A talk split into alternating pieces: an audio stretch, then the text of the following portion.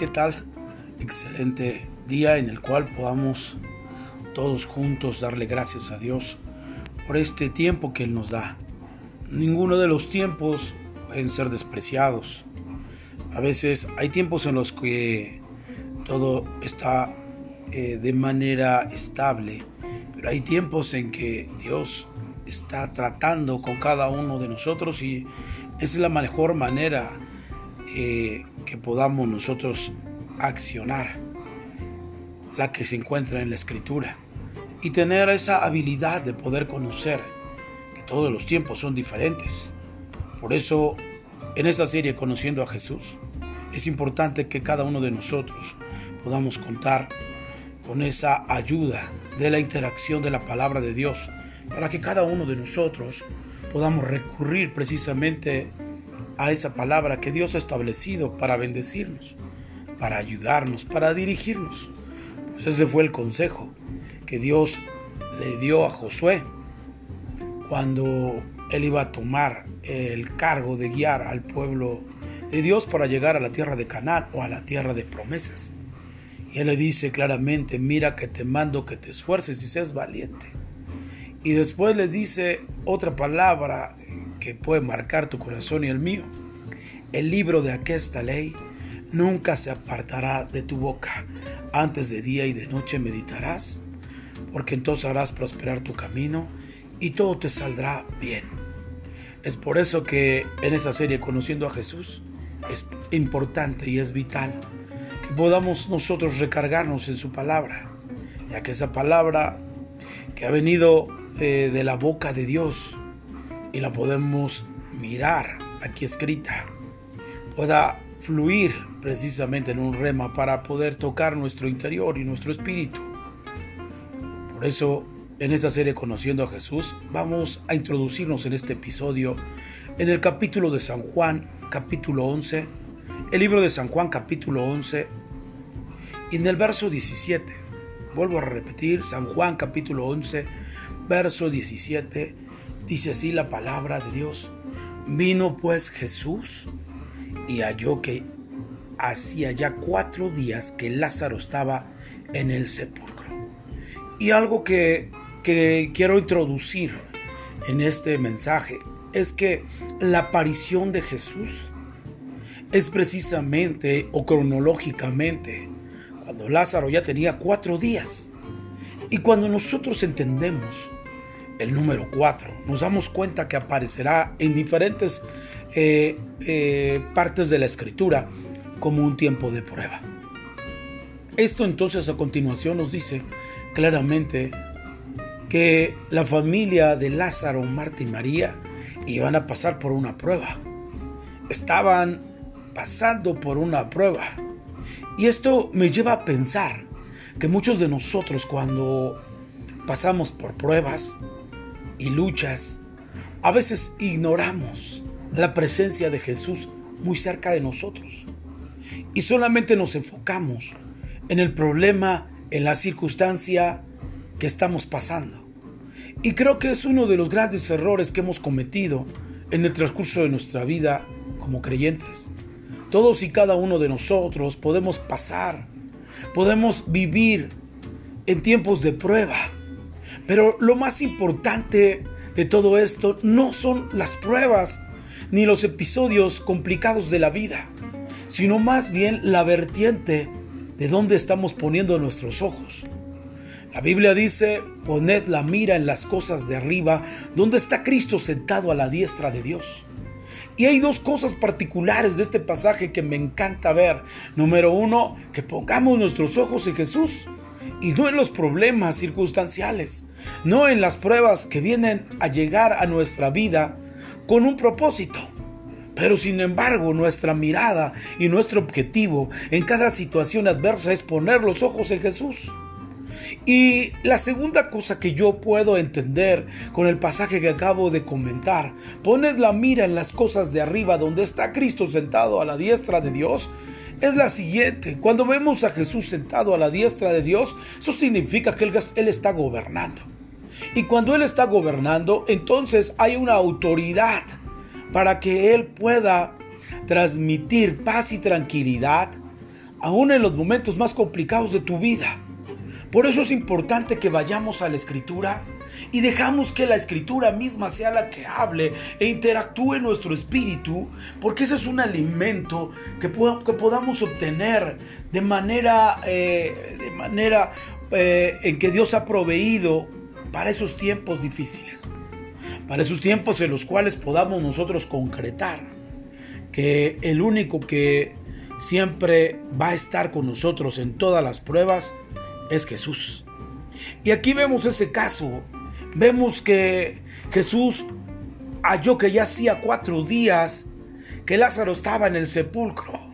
Pasaron cuatro días intensos. Primer día, quizás ellos pensaban que Jesús pudiera haber llegado en ese día, o el segundo, en el tercero, pero Jesús llega en el cuarto. Y esto nos lleva a pensar que Jesús siempre está viendo cómo reaccionamos o accionamos, que sería la palabra correcta, ante las circunstancias de la vida, ante las pruebas que Jesús a veces nos va a presentar.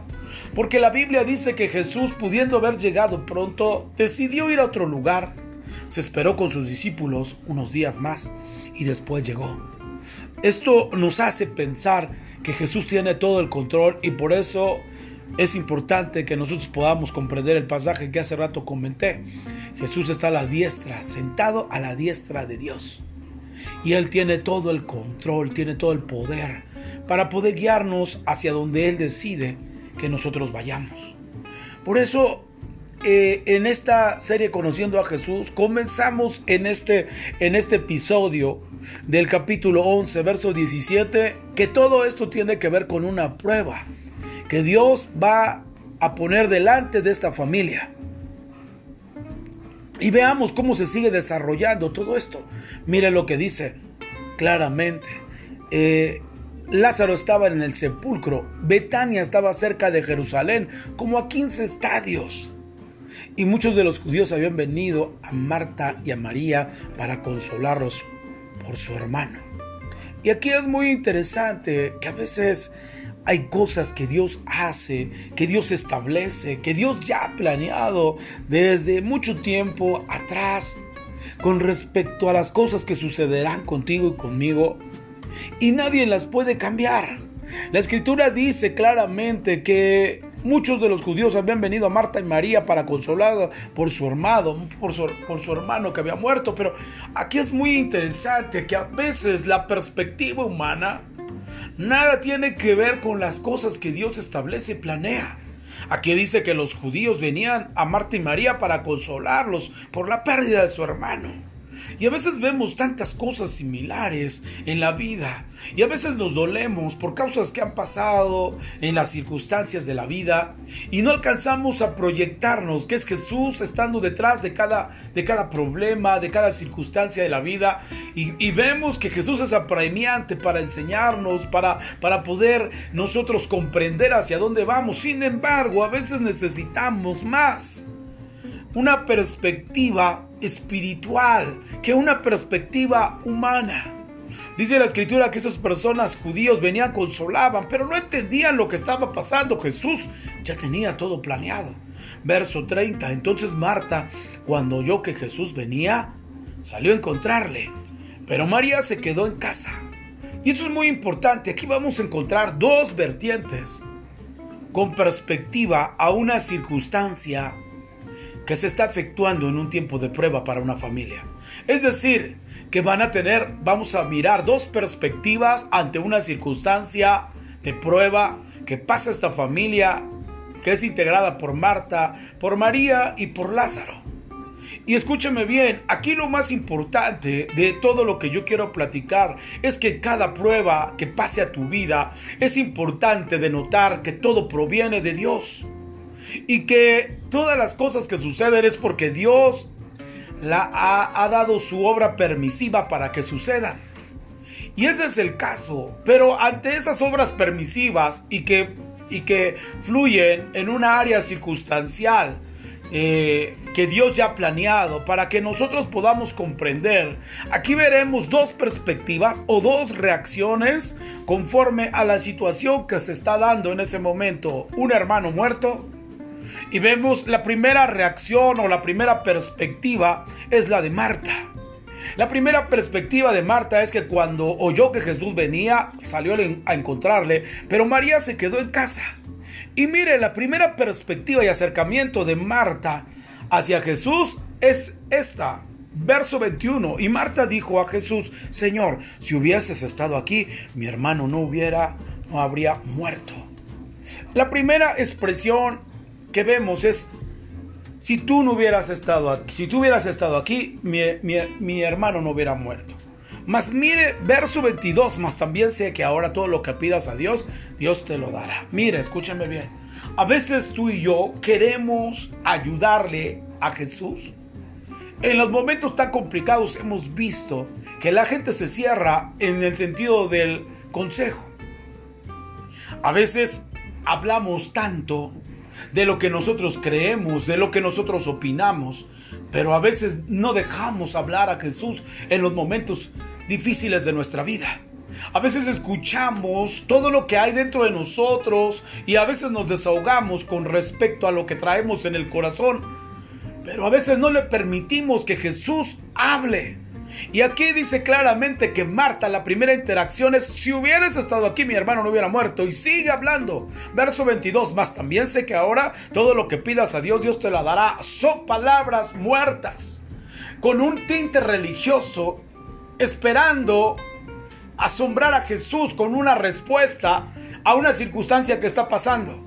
Y esto me lleva a pensar que a veces las palabras religiosas son palabras muertas, que no ejercen absolutamente nada, sino nos atoran en el sentido de lo que Dios está planeando hacer. Y esto nos lleva a pensar que en los momentos difíciles tenemos que aprender a callar para escuchar a Dios. Que de, esa manera Dios hablará y nos enseñará qué es lo que está pasando alrededor de todo esto. Por eso es muy importante, como dice la escritura, estad quietos y conoced que yo soy Dios. Por eso es una parte de la escritura. Lo más importante a veces es callar y escuchar. Y esta mujer dice, más también sé ahora que todo lo que pidas a Dios, Dios te lo dará. Y quizás es un bonito sermón, y quizás es una bonita palabrería, es, es, un, es un sermón bien diseñado, que puede asombrar a muchos, pero a Dios no. Y esta es una reacción que pasa en el corazón de Marta. Puede hablar bastante bonito, pero no está haciendo absolutamente nada con respecto al plan de Dios. Porque mire por favor el verso 23. Jesús le dijo, tu hermano resucitará. Sencillo, es de pocas palabras Jesús. Y él está direccionando y le está diciendo una verdad que está sucediendo en el mundo espiritual. Y él se la revela y le dice, tu hermano resucitará. Y mire la respuesta de, de, Marta, verso 24. Marta le dijo, yo sé que resucitará en la resurrección, en el día postrero. Es decir, que tiene bastante conocimiento, pero, pero poca revelación de lo que está pasando en ese momento circunstancial. En ese momento en el que Dios está probando a la familia, poco hay de revelación en ella mucho conocimiento. Claro, quizás ella sabía que íbamos a resucitar y es un tema muy importante, el tema de la, de la resurrección en el día final. Pero Jesús se está refiriendo a resucitar a Lázaro en este mismo instante. Hay cosas que nosotros a veces confundimos, mezclamos con aquellas cosas que Dios ha hablado a tu vida y que ha hablado en conocimiento. Por ejemplo, Dios nos ha enseñado sobre el tema de la resurrección en el día final, claro, pero no debemos de confundir cuando el Señor Jesús te está revelando algo para que suceda ahora, en este mismo momento. A veces nosotros creemos, no, más bien no entendemos a Jesús cuando es una revelación o cuando algo es de conocimiento. Y entonces mezclamos cosas. Jesús le dice claramente, yo resucitaré a tu hermano. Marta responde de una manera con conocimiento. Sí, y es muy bueno. Y estaba, estaba de acuerdo en la escritura esta actitud de Marta. Pero nada tiene que ver con lo que Jesús está haciendo en ese momento. Por eso es muy importante que nosotros podamos comprender que el conocimiento mata, que el conocimiento a veces envanece, pero el Espíritu vivifica. Y Jesús está hablando en el Espíritu. Y Jesús está estableciendo una revelación que va a hacer con Lázaro para resucitarle en este mismo momento. Sin embargo, la mujer no lo entiende. Verso 25. Le dijo Jesús, yo soy la resurrección y la vida, y el que cree en mí, aunque esté muerto, vivirá. Y Jesús le vuelve a decir por segunda vez, yo soy la resurrección y la vida, y el que cree en mí, aunque esté muerto, vivirá. Le está hablando de una revelación para que ella pueda comprender, contemplar por qué están pasando esas circunstancias difíciles, para que puedan ver la oportunidad de la gloria de Dios. Y esto es muy importante. Y todo aquel que vive y cree en mí, dice el verso 26, eh, eh, no morirá eternamente. ¿Crees esto? Y le dijo ella, sí, Señor, yo he creído que tú eres el Cristo, el Hijo del Dios que has venido al mundo. Mire, esta es una perspectiva desde, desde, la, desde el asunto del conocimiento. Pero jamás puede entender la revelación. Y es que hay cosas en la vida que pasan y que Dios tiene la clave de la revelación, el por qué pasaron. Sin embargo, a veces nos conformamos solamente con el conocimiento que hemos adquirido de la vida y de las escrituras, pero no la revelación de ella. Y esto es muy importante que tú y yo podamos entenderlo, que Dios trabaja por revelación. Y Él abre el entendimiento para conocer las cosas. Mire por favor, sigamos leyendo. Verso 28. Habiendo dicho esto, fue y llamó a María, su hermana, diciéndole en secreto, el maestro está aquí y te llama. Mire, esa es la segunda perspectiva que podemos encontrar en una vida circunstancial o cosas circunstanciales o pruebas que pasan alrededor de nosotros. Esta es la siguiente, verso 29. Y cuando lo oyó, se levantó de prisa y vino a él. ¿Quién era? María. Mire, la actitud es diferente. Marta solamente se va acercando lentamente a Jesús y le habla sobre sus conocimientos que ella tiene, sobre el sentido de la, de la, de la resurrección. Claro que lo entiende, pero esta mujer llamada María, la que se arrojó a los pies de Jesús y solamente escuchaba y quería escuchar a Jesús, tiene una reacción diferente en medio de las circunstancias difíciles. Y mire, lo dice la escritura, que esta mujer vino deprisa y vino a él. Jamás viene con una actitud lenta. Ella va, se arroja, va a saber qué, qué Jesús tiene para ella. Verso 30, Jesús todavía no había entrado en la aldea, sino que estaba en el lugar donde Marta lo había encontrado. Y verso 31, entonces los judíos que estaban en casa con ella y la consolaban cuando vieron que María se había levantado de prisa y había salido, la siguieron diciendo, va al sepulcro a llorar allí. María cuando llegó donde estaba Jesús al verle, se postró a sus pies. ¡Wow! ¡Qué palabra tan más hermosa! Mire, esta mujer tiene perspectiva de adoración. Dice la escritura que al verle a Jesús, él no hizo ninguna pregunta. Lo primero que hizo se postró a sus pies y eso es una actitud de humillación. A veces no entendemos las cosas que pasan, pero en el mundo espiritual lo que tenemos que hacer cuando hay circunstancias difíciles es postrarte ante los pies de Jesús. Nada tienes que hablarle a Jesús en el sentido en lo que tú no entiendes, sino postrarte. Esta mujer sabía lo que era adoración, sabía lo que era estar a los pies de Jesús, sabía que cuando vino Jesús a su casa, ella derramó un perfume de gran precio que llenó la casa de ese olor tan, tan precioso impregnó la casa. Y esta, esta palabra habla sobre adoración. Y esta mujer responde en adoración en, una, un momento difícil de su vida, en el cual no hay reclamos, sino solamente gracias Señor, aún por las pruebas, por las cosas difíciles, gracias. Levanta, levanta sus manos, quizás se arroja al piso y hace un asunto tan, tan hermoso que se llama adoración. Y dice la escritura diciendo, Señor, si hubiese estado aquí no habría muerto mi hermano, pero eso es una actitud diferente. Lo primero que hace no es reclamarle, sino arrojarse a los pies de Cristo. Arrojarse significa confiar en Él. Y esto me llama a pensar que cada uno de nosotros deberíamos de entender esta perspectiva como un estilo de vida en nosotros. Y Jesús entonces, al verla llorando y a los judíos que acompañaban también llorando se estremeció en espíritu. La palabra estremecer es que ahí hubo un disgusto en su espíritu y se conmovió.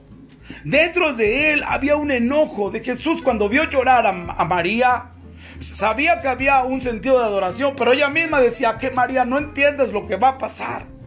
Porque con Marta lo podía mirar, que quizás ella no entendía lo que estaba sucediendo, pero con María que era una adoradora. Y eso es lo que pasa, que a veces en medio de la adoración el enemigo nos quiere frustrar para poder nosotros no entender lo que Dios hará. Y, el enemigo siempre va con aquellos adoradores para querer confundirlos y, y que no hagan o que no entiendan lo que Dios hará. Pero sin embargo esta mujer, dice la escritura, que sigue permanente en ese lugar. Jesús se enoja. La palabra eh, estremeció, es una palabra de enojo, descontento dentro de él, en su espíritu, y se conmovió. Y dijo, ¿dónde lo pusiste? Le dijeron, Señor, ven y ven. Y Jesús lloró. Pero mire, Jesús no lloró porque Lázaro hubiera muerto. Él, claro, sabía que iba a resucitar. ¿Por qué va a llorar él? Por algo que sabe que va a resucitar. No, Jesús no lloró. Por eso, Jesús lloró porque ellos no habían entendido quién es Jesús, el Hijo de Dios. Había tenido una palabra con Marta y Marta había dicho solamente palabras de conocimiento adquirido, pero no entendido la revelación. Viene María, se postra a sus pies y, después de eso le dice, si hubieras estado aquí y entonces mira que todos lloran y Jesús se conmueve, se estremece, eh, se enoja dentro de su interior. Y entonces él llora. Y mire por qué, verso 36, y dijeron entonces los judíos, mirad cómo le amaba. Esa es la perspectiva de los humanos. Pero la perspectiva de Dios va más allá. Y algunos de ellos dijeron, no podía este que abrió los ojos al ciego para haberle hecho también que Lázaro no muriera. Hay perspectivas de las personas que son espectadores. Y ellos pueden decir miles de cosas, pero quien realmente está pasando por la prueba, es ahí donde ellos deben de aprobar esa, ese examen. Y es ahí donde nosotros muchas veces somos quebrantados para poder entender lo que Dios hará. Y mire por favor, cada uno de nosotros podamos entender esto. Verso 38. Jesús profundamente conmovido otra vez vino al sepulcro, era una cueva y tenía una piedra puesta encima. Y dijo Jesús, quitad la piedra. Marta del que había muerto le dijo, Señor, de ya, ¿qué acaso esta Marta no era la que dice, yo creo en ti? creo en la resurrección, creo que eres el Mesías y entonces porque es la primera en ponerse como un obstáculo cuando Jesús da una orden. Y eso es lo que podemos mirar, que a veces nosotros hablamos palabras, pero no las creemos. Tenemos bastante conocimiento, una retórica excelente, pero poco entendimiento sobre las cosas que Jesús hace. Y esto es lo único que puedo entender, es la falta de revelación a lo que Dios hará. Por eso Dios se mueve en revelación, hablándole a sus hijos, no bajo el sentido del conocimiento. Por eso es importante que nosotros podamos mirar. Aquí vemos a Marta. Señor, quiere ya porque es de cuatro días. Jesús le dijo, mire, le recordó, no te he dicho que si crees verás la gloria de Dios. Y le empieza a confrontar. Lo que tienes son palabras, Marta. Lo que tienes solamente son cosas en tu corazón que tiene que ver con conocimiento, pero no has entendido conocerme a mí bajo revelación. Y ese es el punto. Muchos de nosotros conocemos a Jesús por conocimiento pero no por revelación. Y esto es lo que debemos de comprender, que en los momentos difíciles la revelación va a ser un punto básico para que tú puedas comprender por lo que estás pasando. Y dice la Biblia 41, entonces quitaron la piedra de donde había sido puesto el, el, muerto y Jesús alzando los ojos alto dijo, Padre, mire, gracias te doy por haberme oído, sabía que siempre me oyes, pero lo dije por causa de la multitud que está alrededor, para que crean que tú me has enviado. ¡Wow! Ese es el centro de este pasaje, la enseñanza. Jesús llora porque ellos no entienden lo que es Jesús y lo que Él va a hacer y que Dios lo ha enviado. Por eso Él dice, yo sabía que tú respondes. El problema son ellos, no yo. Y ese es el, ese es el asunto en la iglesia, es que nosotros no entendemos lo que Jesús quiere hacer y Dios nos llama para que podamos comprender cada una de las formas en las que Dios interactúa con su iglesia, pero la iglesia camina bajo conocimiento y no bajo revelación.